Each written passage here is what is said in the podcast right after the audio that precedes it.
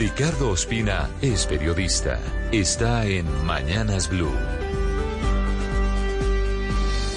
6 de la mañana y 26 minutos. Duró más de 11 horas la diligencia de inspección judicial de agentes del CTI de la Fiscalía y de fiscales de la Unidad de Derechos Humanos en la Casa de Nariño. Terminó sobre las 2 y 30 de la mañana del día de hoy. Un hecho que es inusual y es la presencia de investigadores en la sede presidencial, en el complejo presidencial de Colombia, buscando elementos materiales probatorios dentro de lo que podría ser la cabeza de proceso de una eventual investigación penal. Todo esto dentro de lo que ha significado la posibilidad de determinar si hubo o no delito en relación con el episodio que llevó a Marel Bismesa, la ex niñera de la jefe de gabinete del presidente Gustavo Petro, Laura Sarabia, a ser sometida al polígrafo por parte de la jefatura de la Oficina de Seguridad de la Presidencia de Colombia. La diligencia que comenzó ayer, como les decía, sobre las dos y treinta de la tarde, demoró más de lo esperado, particularmente porque los investigadores no se concentraron únicamente en la sala de poligrafía,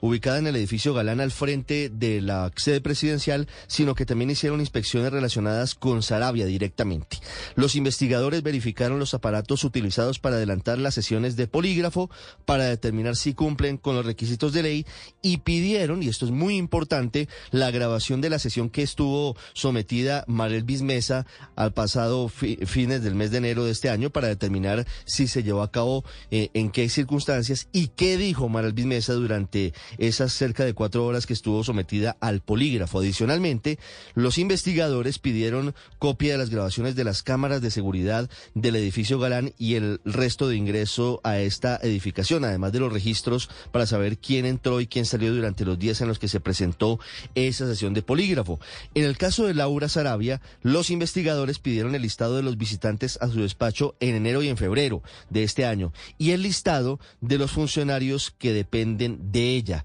Con base en estos elementos, los fiscales tendrán que determinar si hay elementos suficientes para eventualmente avanzar en una investigación penal. Por supuesto que aquí falta otra parte importante y es que vendrá citación a declarar seguramente a quienes se hicieron eh, responsables del polígrafo durante la sesión en la que fue convocada Mariel Bismesa. También seguramente serán convocados los encargados de la seguridad presidencial, que son quienes en principio habrían sido los responsables de dar esta instrucción y no se descarta la posibilidad que Laura Sarabia sea citada a declarar en la fiscalía. Con base en todos esos elementos, los fiscales tendrán que decirle al país si hubo o no delito, si hubo extralimitación de funciones, si hubo abuso de poder, en este caso, en el que una mujer que no es funcionaria pública termina sometida a este polígrafo, o si por el contrario, como dicen desde la presidencia, se trata de una porosidad que puso en riesgo la vida del presidente de la República y por lo tanto asumieron el derecho y dicen ellos la obligación